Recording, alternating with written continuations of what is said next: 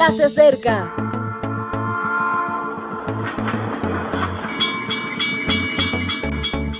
Partimos ya.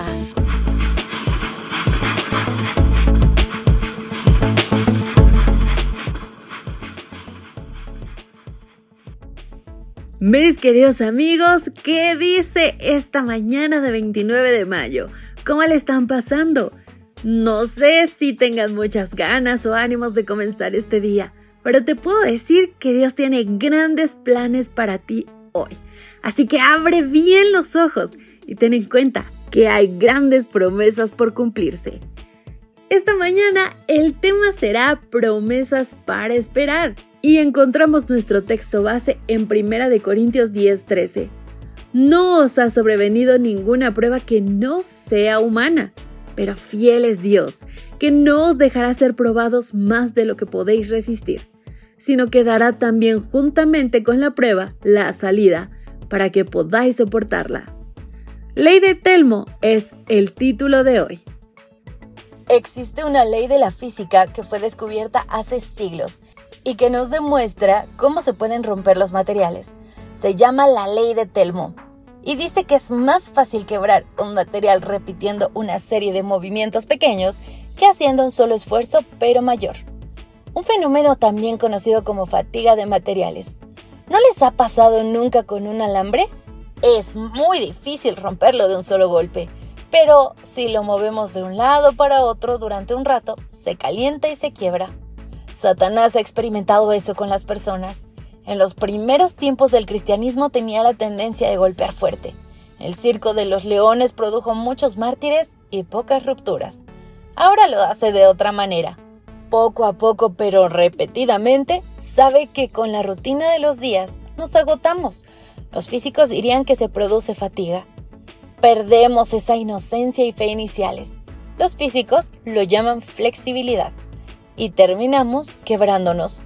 El Señor lo sabe y conoce el secreto para que eso no suceda. Debemos, en primer lugar, evitar las tensiones. No tenemos que preocuparnos excesivamente por las pruebas, ya que Dios no va a permitir que nos suceda nada que no podamos superar.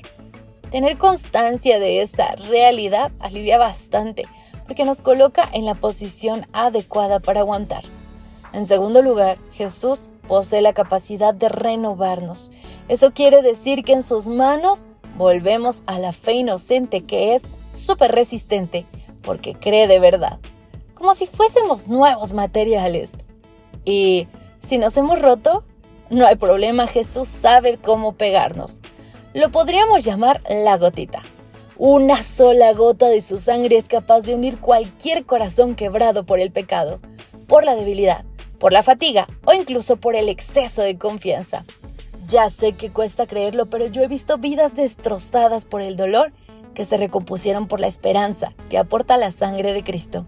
He visto vidas mutiladas por las adicciones que hoy parecen sacadas de un catálogo de novedades. ¿El secreto? Una simple gota de la sangre divina.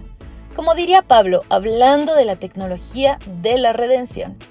En Él tenemos redención por su sangre, el perdón de pecados según las riquezas de su gracia, que hizo sobreabundar para con nosotros en toda sabiduría e inteligencia.